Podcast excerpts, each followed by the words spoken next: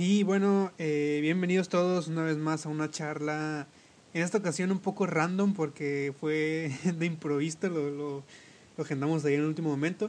En esta ocasión vamos a charlar un poquito acerca de lo que es la inerrancia bíblica y la, la famosa sola escritura, pero en esta ocasión yo personalmente no soy un experto en esos temas, principalmente porque son temas que no me interesan mucho, pero eh, en esta ocasión traemos a un icónico personaje, un personajazo que yo creo que muchos han de conocer en redes sociales porque últimamente se ha, se ha hecho medio famosillo.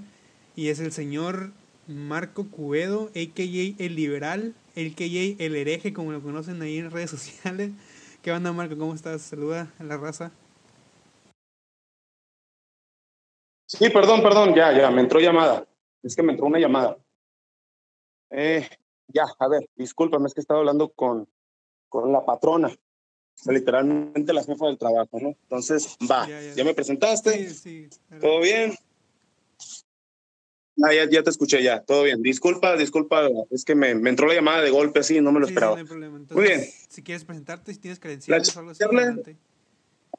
Credenciales, soy estudiante de teología, tengo, eh, bueno, pastoreé por algún tiempo, eh, ahora por cuestiones de trabajo, pues tengo que trabajar ¿no? Ya ves que cerraron todas las iglesias por la pandemia, entonces, gloria a Dios por la maldición del trabajo, ¿no? Porque ni modo. Para mí es bendición total. Y estoy estudiando teología, como autodidacta me enfoco más en las ciencias bíblicas, porque tuve un presupuesto hace muchos años, ¿no? Que debía estudiar no nada más lo que dice la Biblia, sino el por qué lo dice y entender a fondo el pensamiento no, no solo de la, del eh, autor, sino de la cultura en general que rodeaba al autor. Y en eso, pues me puse a leer de todo, literalmente. Apócrifos, cultura del antiguo cercano oriente, eh, libros egipcios, cosas así, eh, medio rebuscadas, eh, que tengo de hecho ahí en mis páginas de libros. patrística, sobre todo mucha patrística, y mucha Biblia, por supuesto, mucha Biblia en sus idiomas, obviamente en hebreo, en arameo, pues no, no, no le sé, para que te voy a decir mentiras, y en griego. Septuaginta, el texto griego y todo ese rollo. ¿no? Entonces, credenciales así, académicas, me estoy formando. ¿Para qué te voy a decir que ya las tengo si no las tengo? Me estoy formando en teología. Y de ahí voy a brincarle a ciencias bíblicas y posiblemente decante por filología. Vale, vale, muy bien. De hecho, este, creo que me habías mencionado el nombre de un seminario aquí en el, en el estado donde, donde vivo. Sí, y... Atkinson. Ándale. Estuve en un seminario. Estuve en un seminario, eh, el bachillerato teológico, pero sinceramente me salí porque no me gustó. O sea, no, ¿cómo te puedo decir? Hay muchos autores muy respetados dentro del cristianismo, eh, pero que no voy a decir los nombres porque, como te digo, son respetados, eh, pero ya que lees su material y realmente has leído un poquito de ciencias bíblicas o críticas, eh, pues sabes que te, pues no es buen material, ¿eh? O sea, por más fe que le quieran poner a la cosa, los argumentos no son buenos. Y ahí fue por lo que vi el material que me estaban mandando, estudiándolo, vi que no era buen material, que no tenía nada de contenido valioso y pues ni modo, dejé ese seminario y empezar de nuevo en otro que está más enfocado en el análisis real, teológico y filosófico, aparte de histórico y crítico. Por eso me fui para otro seminario. Y bueno, eh, bueno, entonces el tema de vamos a entrar un poquito en materia de lo que es la eh, inerrancia bíblica para los que no saben. Y digo esto porque seguramente eh, habrá mucha gente que está escuchando esto que no sepa ¿no? qué es la inerrancia bíblica o que apenas esté adentrando en este, en este tema. Esta es una doctrina cristiana, vaya. igual si me, si me equivoco ahí me, me corriges que que básicamente sí. postula que la, como la Biblia, las Sagradas Escrituras es la palabra de Dios, pues no puede contener eh, ningún tipo de error, ¿no? ¿Por qué? Porque esta está inspirada, ¿no? Por, por Dios. Y a simple vista uno no puede decir, bueno, es, es lógico, ¿no? Es obvio que si está inspirada por Dios, pues no puede contener ningún tipo de error. Pero si uh -huh. analizamos correctamente bien esta, esta perspectiva acerca de la fiabilidad de la, de la Biblia, pues podemos encontrar muchos detalles, ¿no? Que a lo mejor eh, hay ciertas ahí discrepancias a lo mejor históricas, a lo mejor este, discrepancias científicas incluso, ¿no? Como el hecho de que -huh. en ese tiempo pues se creía que la Tierra era plana, etcétera, etcétera, ¿no? Y hay muchísimas cosas que, que, parece que la gente pasa por alto y dice, no, sabes que si la Biblia es inerrante, es inerrante, no se equivoca y ya está. Pero pues obviamente está, hay algunos ahí datos bien, un poco interesantes que sería necesario analizar. Así que no sé si nos quieras contar un poquito, Marco, acerca de, de, cuál es tu postura y cuál, eh, cuál sería lo mejor, alguna objeción que tengas a esta doctrina.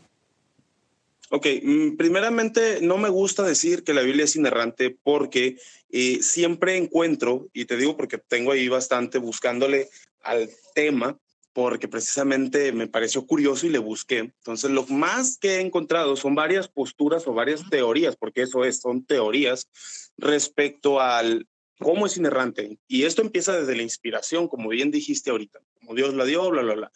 Este tipo de convencionalismos religiosos estaban muy bien fundamentados antes, antes de la ilustración, y que aún ahí había alguna crítica, ¿no? Pero no era como la de hoy. Entonces, el desarrollo histórico del texto nos deja ver que pues encontramos muchos problemas con esta palabra. Primero, inerrante significa que no puede contener errores. Así, tal. Incluso uno de los autores que leí, muy conservador el señor, eh, escribió varios errores y después trató de responderlos. A mi, a, mi parecer, muy insatisfactoriamente, a mí no me satisfizo cómo respondió esas, esas cuestiones, pero para él estaba bien.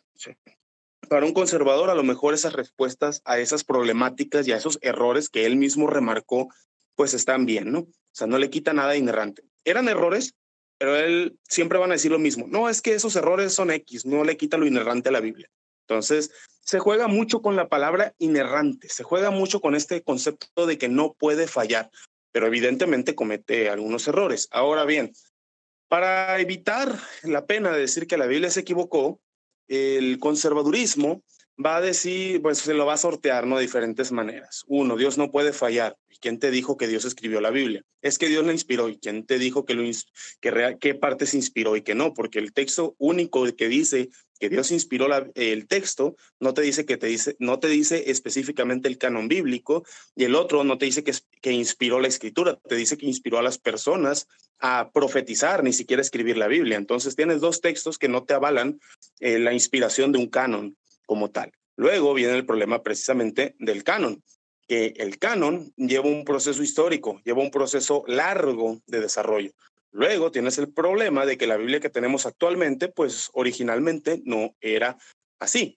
Ahí se van a que solamente eran inspirados, y esto lo dice la confesión de Westminster, solamente son inspirados los textos autógrafos, esto es, los que salieron de la mano, de la pluma del autor, llámese Isaías, llámese Mateo, Juan, Pablo, todos ellos.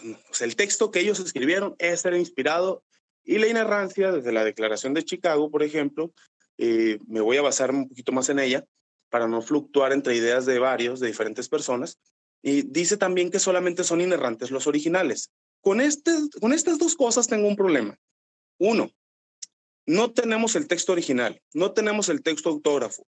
Sabemos que el texto ha sido manoseado demasiado, añadidos, quitados, corregidos, editados, eh, un chorro de cosas que han pasado en los textos. Y tú puedes ver, por ejemplo, que el, la Septuaginta, que es el testimonio más antiguo que tenemos de un protomasorético, es muy diferente a la Biblia hebrea actual. De hecho, eh, la Septuaginta tiene, creo que Jeremías 45 está más corto en la Septuaginta que en la Biblia hebrea.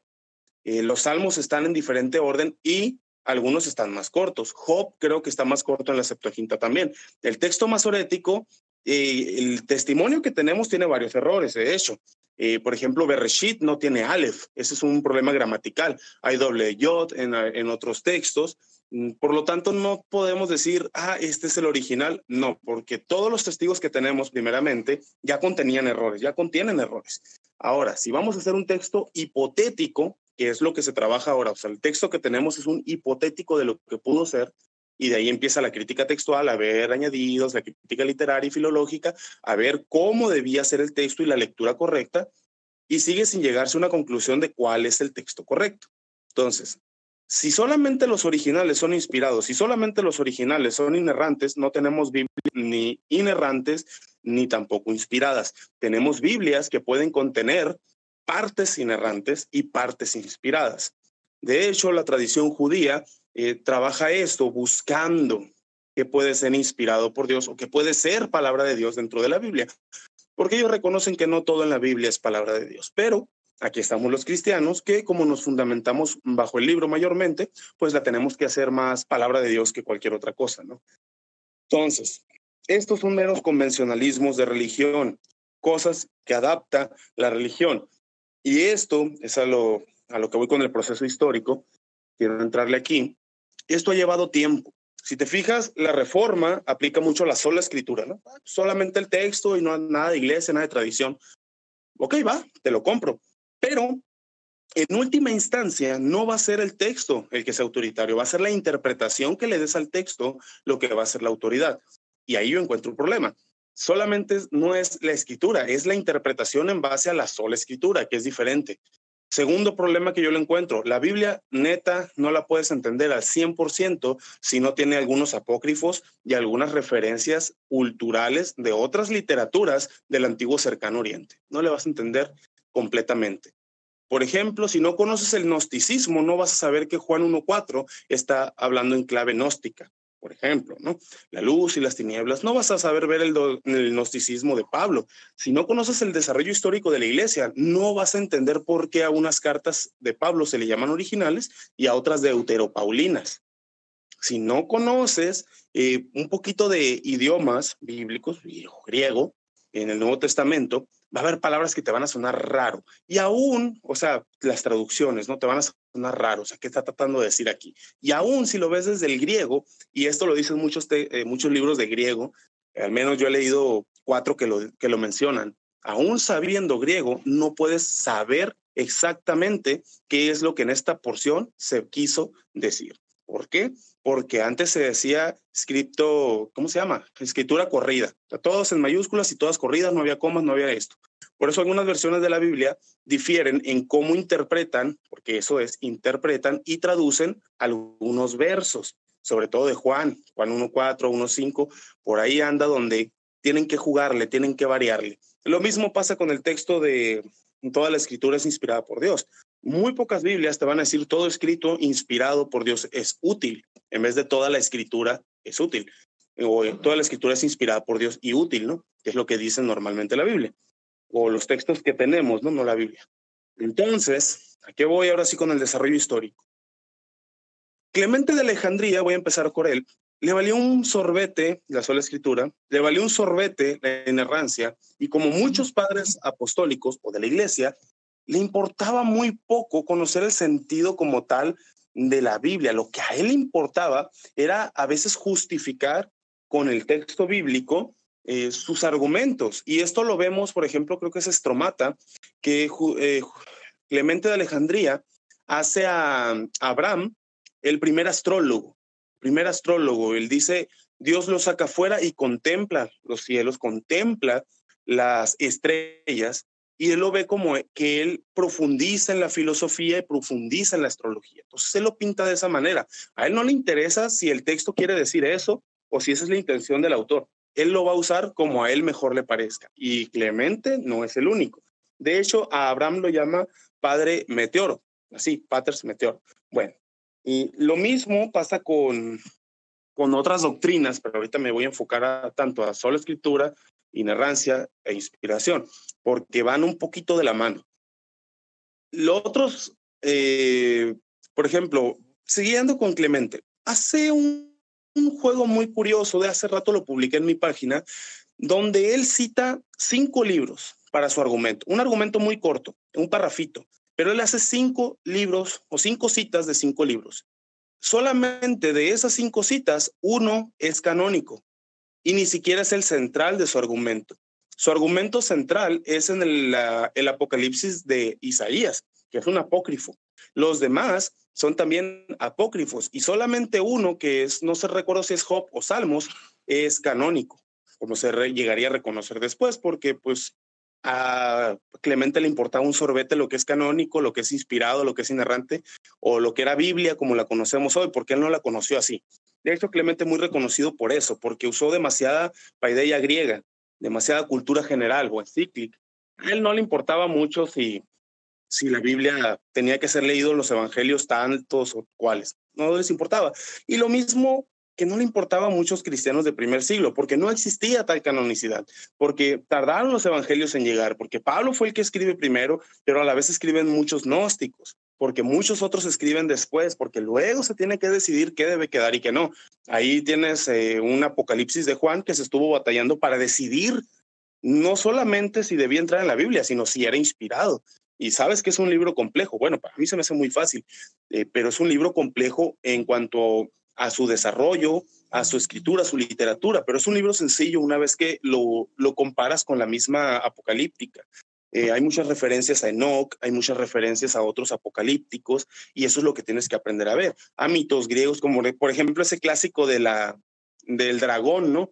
Del dragón que va correteando a, a María, no me acuerdo cómo es, lo tratan de ver así, a la mujer y el desierto y el dragón que pelean y todo ese rollo. Es un mito muy viejo, pero pues si no conoces el mito, nunca lo vas a relacionar con eso. Lo mismo pasa con el libro de Cantares, por ejemplo, que casi no entra al canon, al Tanakh o al canon hebreo, judío, por muchas razones. Los cristianos piadosos leen que es el cristianismo eh, o la iglesia y Cristo, ¿no? El cantar de los cantares. Y la verdad es que es un canto erótico, como propios eran los cantos eróticos de, los cananeos. O sea, es lo mismo, la misma literatura, pero ahora se cambia y se aplica. Luego se le añaden, por ejemplo, que es de Salomón, que es de esto se llama pseudoepigráfica. Lo mismo pasa con el libro de Daniel, no lo escribió Daniel. Eh, y ni al caso las épocas. Una vez que compara las épocas de lo que habla el libro y la época en la que vivió Daniel, pues ni al caso, ¿no? Entonces está más bien cerca de la época macabea. Entonces, otras, o sea, ese de los macabeos, ¿no? Que lo sacan de la Biblia, bueno, los católicos sí lo metieron, y es un libro muy importante para entender cosas del Nuevo Testamento. Llegas ya a la patrística, donde no hay todavía una Biblia como tal, y se leen muchos libros en la asamblea. Eusebio, ya para el 300 y tanto, tiene que decir, por ejemplo, que la didache, y no me acuerdo si es la, el pastor de Hermas, no deben ser leídos en la asamblea general porque no son canónicos y a la gente le valió gorro. ¿Por qué? Porque los cristianos de esa época no reconocían la palabra canónico, no les importaba la palabra canónico y no tenían ni en cuenta lo que significaba canónico. Tanto así que muchas iglesias de aquella época, coptos, este, ortodoxos y otros de, aquella, de esa zona, usan la didache. ¿Por qué? Porque para ellos es muy importante. Entonces, la tienen como parte de su canon. Para ellos es Biblia, para ellos es inspirado. Le vale gorro lo que diga el protestantismo cualquier pastor norteamericano. Llegamos ya mucho después, eh, nada más quise dar ejemplos para que vean la problemática ¿no? de la lectura.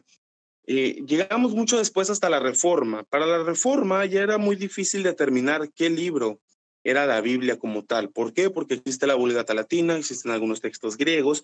Eh, si tú sabes de crítica textual, sabrás que en algunas partes se leyó el texto griego y en otras partes que también se leyó el texto griego tienen variantes textuales, tienen diferencias de, de cómo se debe leer. Incluso este tipo de diferencias entre la variante textual griega y latina llevó a un cisma por el cómo se debe leer una palabrita para la liturgia. Nada más por ese sentido, por cómo se debe leer y cómo se debe interpretar, pues hubo una broncota gigante. Entonces, llegamos a, la, a lo que es la reforma y empiezan los reformados. Eh, a ver, Kike, te hago una pregunta. ¿De quién se separaron los reformados? De los señores católicos que cobraban las indulgencias. ¿De los qué? La reforma se hizo básicamente porque Lutero veía que la Iglesia Católica empezaba a, abusar con las indulgencias, ¿no? Que cobraban ahí los... Así es. Ellos se separan entonces de la Iglesia Católica y por más que nos guste romantizar y decir, fue porque un plan de Dios, fue la mano de Dios, es que es la gran ramera, fue por meramente política. Tanto Calvino como Lutero fueron eh, ahora sí como el ideal, el ¿cómo se dice? El icono o el símbolo de lo que fue la reforma. O sea, la persona, como viste esa película que se llama, ¿cómo se llama? Los Juegos del Hambre. Sí. A la mujer es, a la mujer esta ya ves que le decían, tú eres un símbolo, no es que seas eh, no es que seas la gran cosa, no es que hagas mucho, es que eres el símbolo de la esperanza. Lo mismo era Lutero, lo mismo era Calvino. Calvino ni quería hacer la reforma, pero le, lo, O sea, lo amenazaron de una forma muy boba y lo convencieron. Algo de que, ¿sabes qué? Pues es de Dios y que sabe que te hace el infierno si no lo haces. Bueno, total. Eso dice el mito, quién sabe la verdad. Y resulta que se separa la Iglesia Católica. La Iglesia Católica tiene como base no solamente la escritura, tiene también la tradición. Y ellos tú sabes que usan más libros precisamente porque tienen tradición. La Iglesia Ortodoxa no solo es Biblia tampoco. La Iglesia Ortodoxa es Biblia, muy bien, pero también son los concilios, también es la tradición. Y de ahí vienen sus interpretaciones y sus lecturas. Eh, la Iglesia Católica, pues sí tiene mucha tradición, y muchos apócrifos, o sea, también la verdad, que han leído y de, dónde vienen sus doctrinas. Y yo no voy a decir que si están bien, que si están mal. Neta, neta, neta, no me interesa eso. Lo que me interesa aquí remarcar es la base que ellos tienen. Porque si nosotros como protestantes decimos, es que solamente la escritura, bueno, esa idea nace precisamente por esta política. Como ellos ya no tienen el respaldo de la iglesia, como ellos ya no tienen esta, eh, ¿cómo se puede decir? Esta base sobre la cual descansar y decir, bueno, nosotros somos Biblia y tradición. Pura Biblia ahora. ¿Por qué? Porque ya no somos tradición y pura Biblia. Y a fin de cuentas, tanto Lutero, Calvino, Zwinglio y muchos otros, no es la Biblia, es la interpretación. No es eh, solamente lo que lees o lo que está escrito en la Biblia, que hasta que llegó la imprenta, pues medio se pudo arreglar el asunto de, las, de los problemas textuales, ¿no? Eh, perdón, un tráiler. Desde hasta ese punto, pues no tenemos más. Estos vatos lo único que hacen es decir, bueno, va a ser la Biblia, muy bonito, pero porque no tenemos de dónde anclar nuestra fe, no tenemos mayor regla de autoridad, no tenemos nada más que decir, así que pues va a ser la Biblia. Hacemos a la Biblia que la Biblia sea nuestra autoridad. Ya.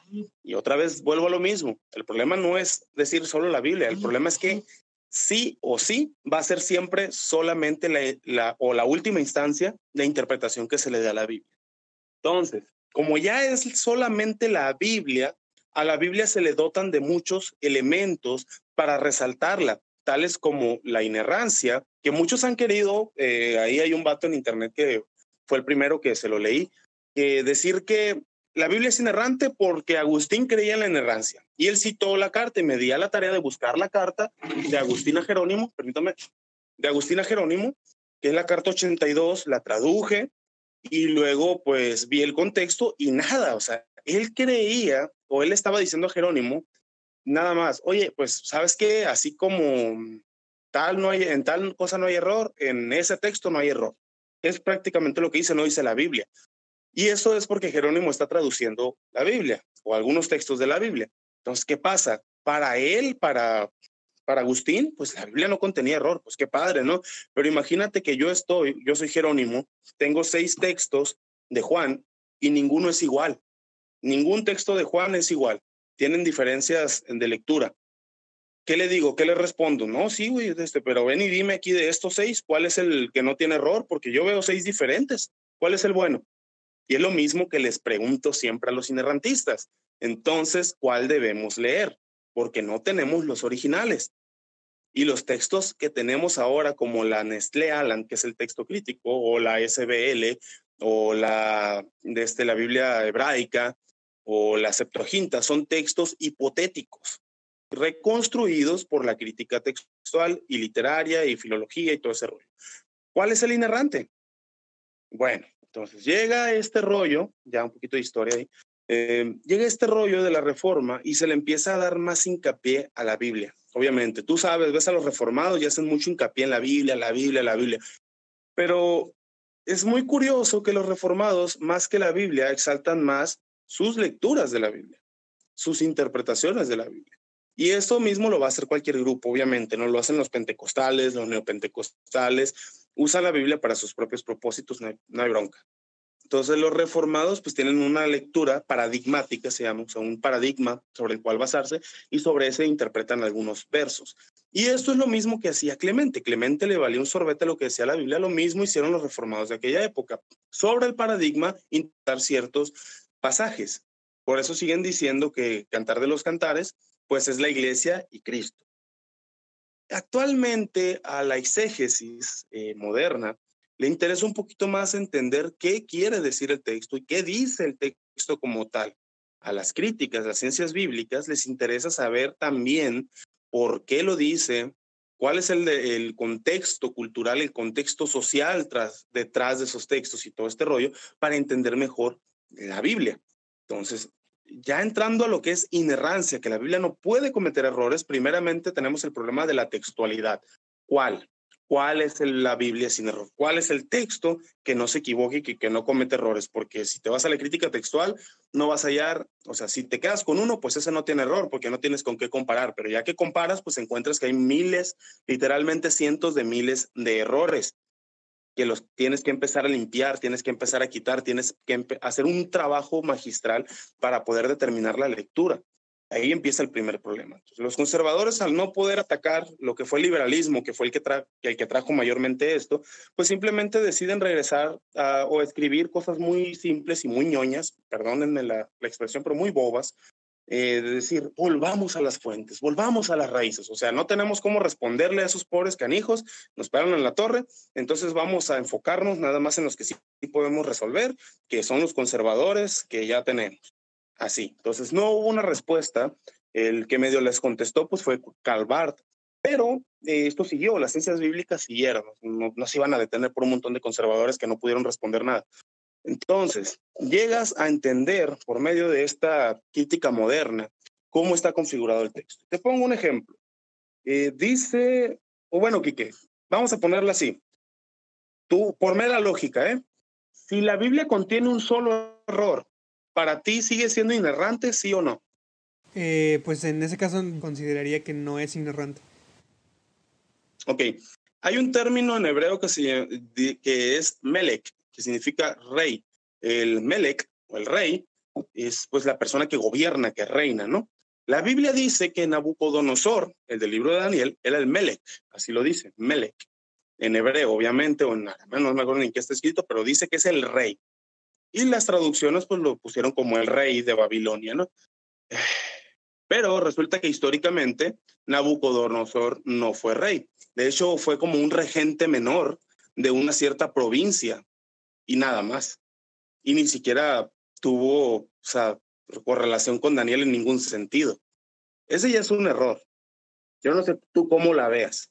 Yo no sé si el original decía otra cosa, no lo tengo para poder decir que no lo decía, pero lo dice. Y lo dice tanto el griego, lo dice tan, eh, Basilia, como lo dice el texto, mm, el texto hebreo.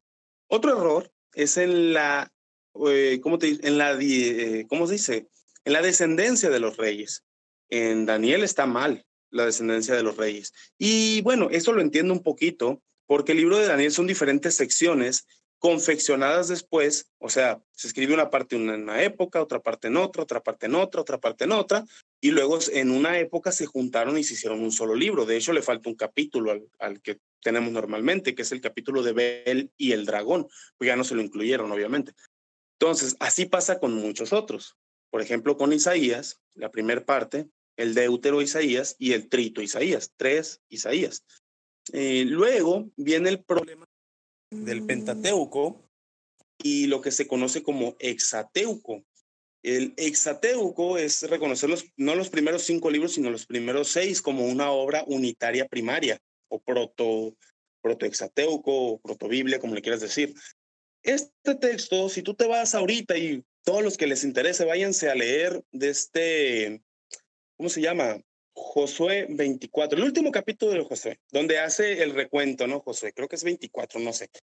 Pero el donde hace el recuento Josué, ¿no? Que se levanta ante el pueblo y empieza a recitar. Los hebreos son muy dados a esto. Esteban, cuando lo van a matar, hace lo mismo. Eh, Pedro hace lo mismo en su primer sermón, todo eso. Que ellos empiezan a recitar la historia de Israel. Primero Dios nos llevó por aquí, nuestro padre fue tal, venimos por acá, fuimos extranjeros, estuvimos en Egipto, Dios nos rescató, bla, bla, bla.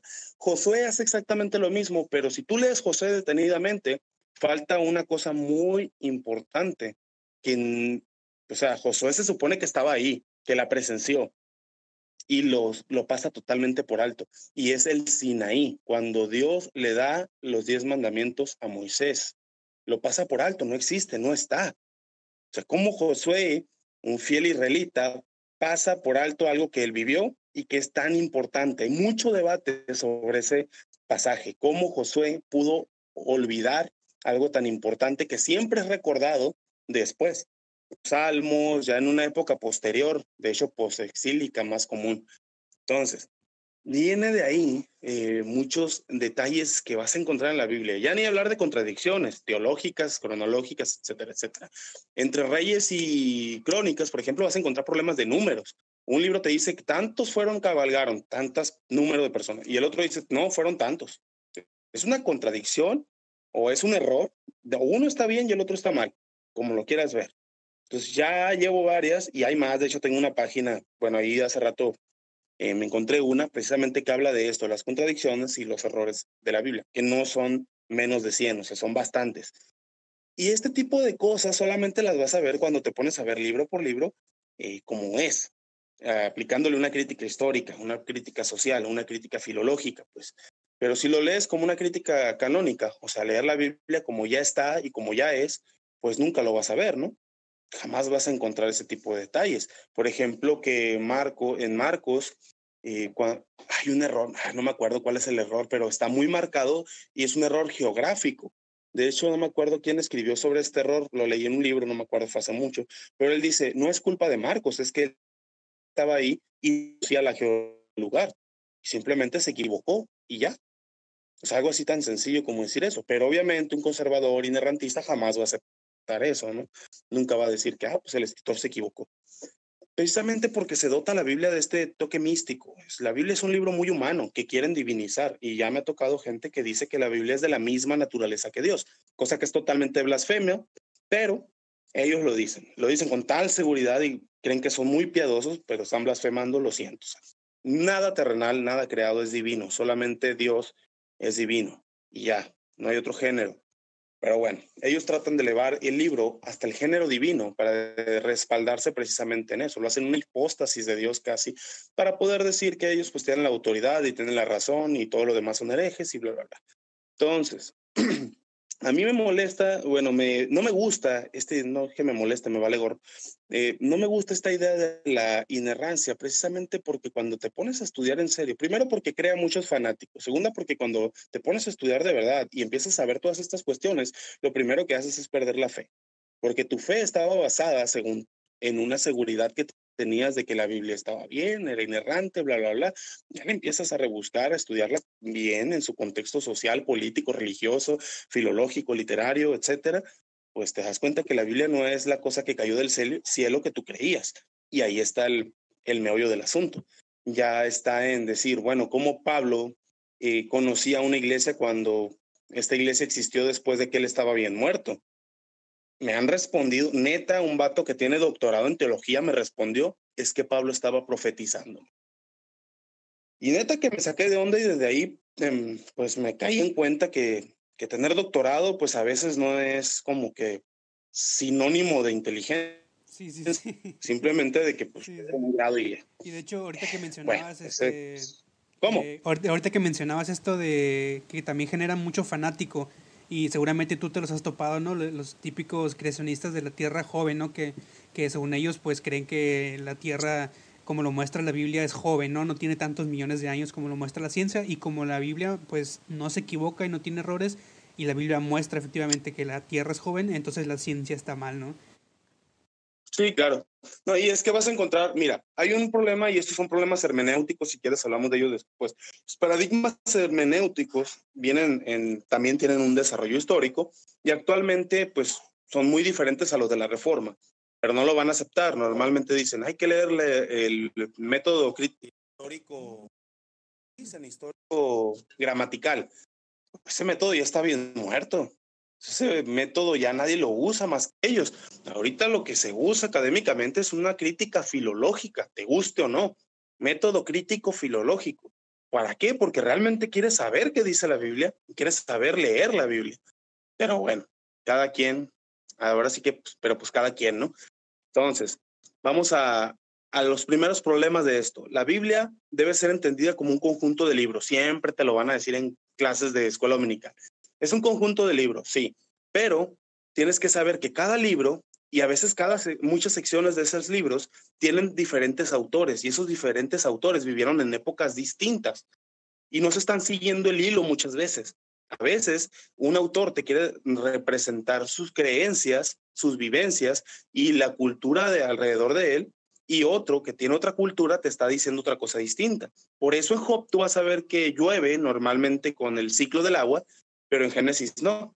En Génesis la tierra es plana y Dios tiene que abrir las puertas de los cielos para que caiga el agua. Y algunos salmos son representativos de esto. Todavía evocan esas, esos antiguos mitos del antiguo cercano oriente.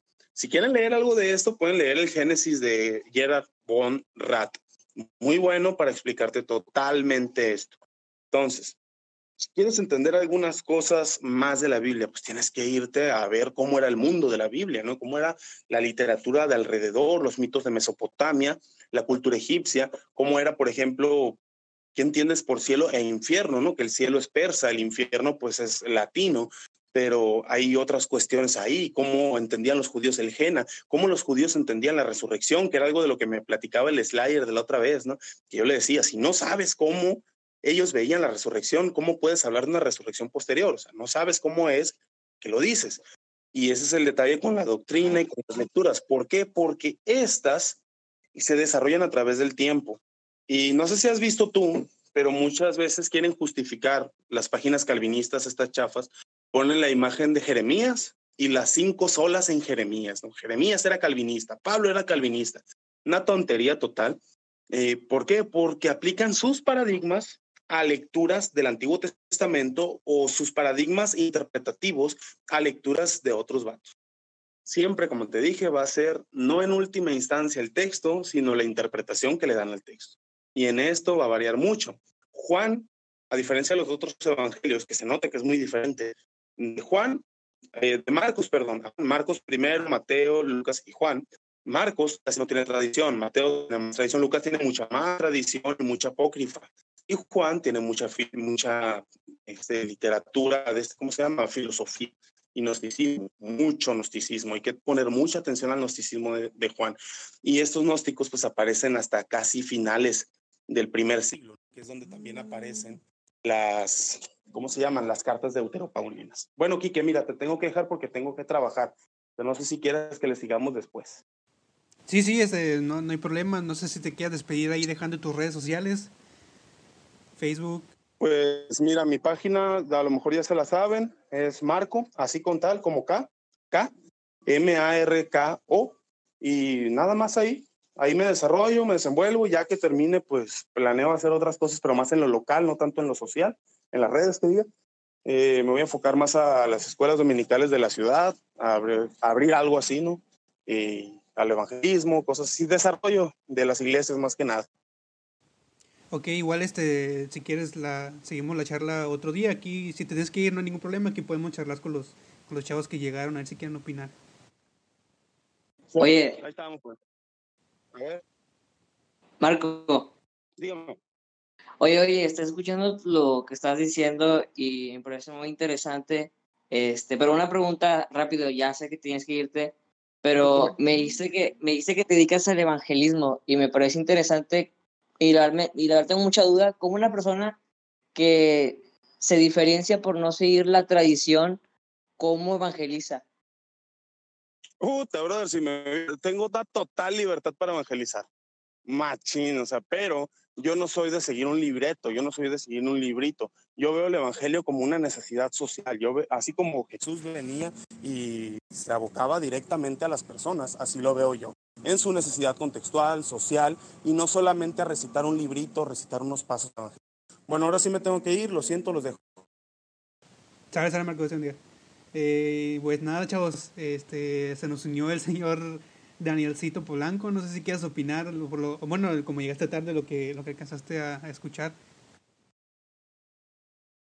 Ah, pues nada, sabes, yo también soy primerizo eh, en los estudios pero me parece interesante las ideas que, que saca Marco ahorita, ya las he leído, ya me las he topado en muchos autores como Bonrat, como The Vaux, este, muchas personas escribieron sobre el Antiguo Testamento, igualmente la ciudad del Exartepco, o, o en lugar de ser 5, 4 también.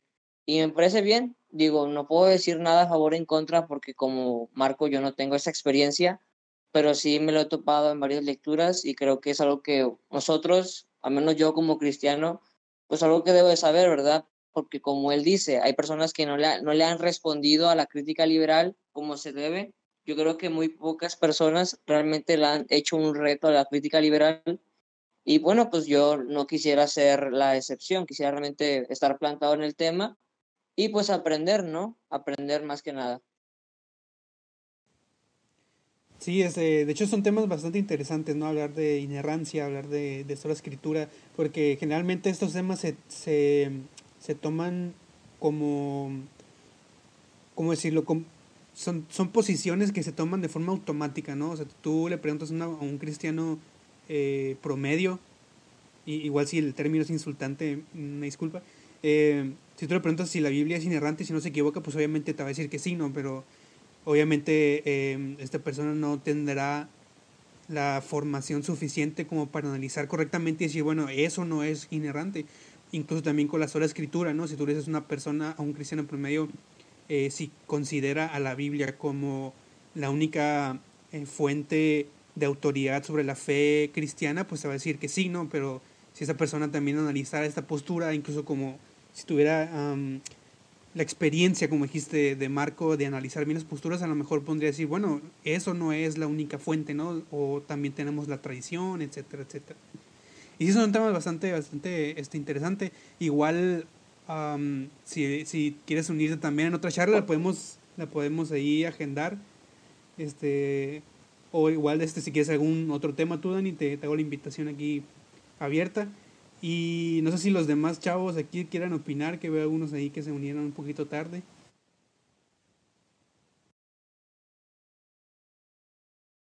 Nada, nada. ¿Está grabando ahora? Sí, sí, estamos grabando, estamos grabando. Ya tenemos un ratito aquí grabando. Ok, a mí lo que me interesa mucho es el evangelismo de las personas que tienen la misma, digámoslo así, la misma corriente de Marco. Por ejemplo, yo ahorita estoy haciendo mi investigación sobre la historicidad de Jesús y estoy repasando la historia de la, de la búsqueda, la primera o la sin búsqueda, como le dicen algunos, y pues eran personas que se llamaban cristianas, es decir, no sé, no sé si lo voy a pronunciar bien, pero había un hombre que se llamaba Schweitzer.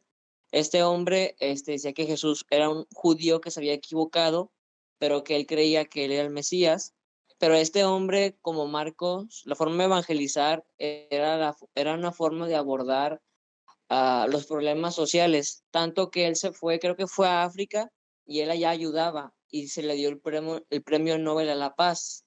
Entonces, a mí lo que me llama la atención de las personas como Marco o como la corriente de, de Schweitzer, disculpe si no lo pronuncio bien, es, es que como esas personas este, sienten la vocación de, de querer evangelizar. Digo, este, una de las, de las críticas este, que hizo Caseman a su profesor Bultmann fue que este, la, fe, la fe cristiana sí se fundamenta históricamente, porque si no, pues en ese, en ese caso no había ningún sentido, no habría ningún motivo para ser cristiano, porque a fin de cuentas todo sería mera subjetividad. Entonces lo que a mí me parece interesante es cómo esas personas que en su cosmovisión niegan cualquier objetividad de la Biblia, cualquier, este, digámoslo así, veracidad o fundamento histórico para defender la credibilidad, aún tengan la esperanza o el vigor de querer evangelizar, ¿sabes? Como que se me hace un poquito raro para mí, al parecer. Es que sí, sí entiendo eso que dices, porque yo también lo noto a veces la forma en que evangelizan las personas que se eh, autodenominan liberales, porque Marco lo ha hecho, Marco ha hecho que ha dicho públicamente que es liberal. Y, la forma de evangelizar de ellos es que tratan al utilizan el evangelio más como una herramienta para resolver problemas sociales de la actualidad, a diferencia de muchas otras personas que utilizan el evangelio más como una herramienta eh, como una, por decirlo así, una herramienta espiritual, ¿no? Evangelizan con un fin de renovar espiritualmente a la otra persona y que la otra persona pueda encontrar la salvación y bueno, todo, todo este, lo que es básicamente la columna vertebral del cristianismo, ¿no? De creer, de aceptar a Jesús como nuestro Señor y Salvador, etcétera, etcétera. Y, y sí se ve mucho esa diferencia, o sea, la gente que utiliza el Evangelio de forma social, o sea, prácticamente es puro, eh, pura herramienta social. Y, y, la diferencia está en eso, ¿no? O sea, las otras personas utilizan más una herramienta, la utilizan más como una herramienta eh, espiritual. Y, bueno, nada, eso, eso es todo. Ya estuvimos grabando un, ratito. Igual este si quieren unirse la próxima vez, igual este bienvenidos sean todos. Igual, ah, eh, por cierto, una, una, una, última cosa. Bueno, no sé si quieras opinar, eh, Nautilus. Eh, sí, soy nuevo aquí en este espacio, pero sí me gustaría dar una opinión respecto a lo que se había mencionado de, esta forma muy interesante, liberal de, evangelizar. Mencionó algo que me pareció interesante, que era que no evangeliza conforme un librito. Y sin abundar demasiado en su perspectiva en particular, es verdad que muchos, muchas denominaciones y cristianos hemos caído en fórmulas que inclusive eh, parece que son inerrantes en ciertos movimientos, como eh, de cinco pasos, de dos, tres pasos, pero pareciera que eso es como algo eh, inerrante. Si no los dices en su orden y en su forma, no estás evangelizando. muy contrario a, al espíritu de los evangelios mismos, donde Jesucristo usa una fórmula diferente para uno, un caso distinto para el otro, donde en eh, la misma Biblia en sus distintos libros son, son si, si bien no, eh, del Antiguo Testamento, si bien no son una vista completa de lo que sería el Evangelio, sí demasiado adelantada, sí suficiente como para que personas fueran justificadas por medio de la fe, para que ellas, viendo el futuro, puedan encontrar que no son ellos mismos, sino esa fe, eh, la que fe depositada en Dios, la que salva. Entonces, esa crítica liberal me parece sumamente valiosa, eh, retomarla y contestarla apropiadamente desde esta postura del evangelismo, que tampoco somos obligados a seguir fórmulas que se han elevado casi a nivel de escritura. Somos llamados a... Yo tengo una postura muy, muy, firme, ¿no? Somos eh, llamados a, a revelar a los, a los, hombres que están alejados de Dios, que no quieren ni pueden hacerlo por sus propias eh, fuerza, sino que a través del sacrificio de Cristo es. Pero se puede expresar de tantas y tantas formas, usando cantares, usando Ruth, usando proverbios, usando Génesis. No hay una forma, no hay una forma, hay un espíritu correcto, pero Dios permite, y cierro con esto, que por medio de la locura de la predicación del Evangelio, la gente se salve. Sí, este, lo que dices es bastante cierto, yo lo he vivido muy de cerca, ¿no? Que, que generalmente nos, nos casamos, por así decirlo, de una forma de predicación y si no te adhieres a ella, pues ya o lo estás haciendo de forma inadecuada o te estás equivocando o no es verdadero verdadera evangelización. Y pues nada, chicos, muchísimas gracias por estar aquí con nosotros. Nos vamos a ver la próxima vez, a ver cuándo, porque la verdad hemos tenido un poco abandonado aquí el servidor. Muchísimas, muchísimas gracias. Yo soy Kike Guasil y me deseo que Dios los bendiga mucho y nos vemos la próxima vez.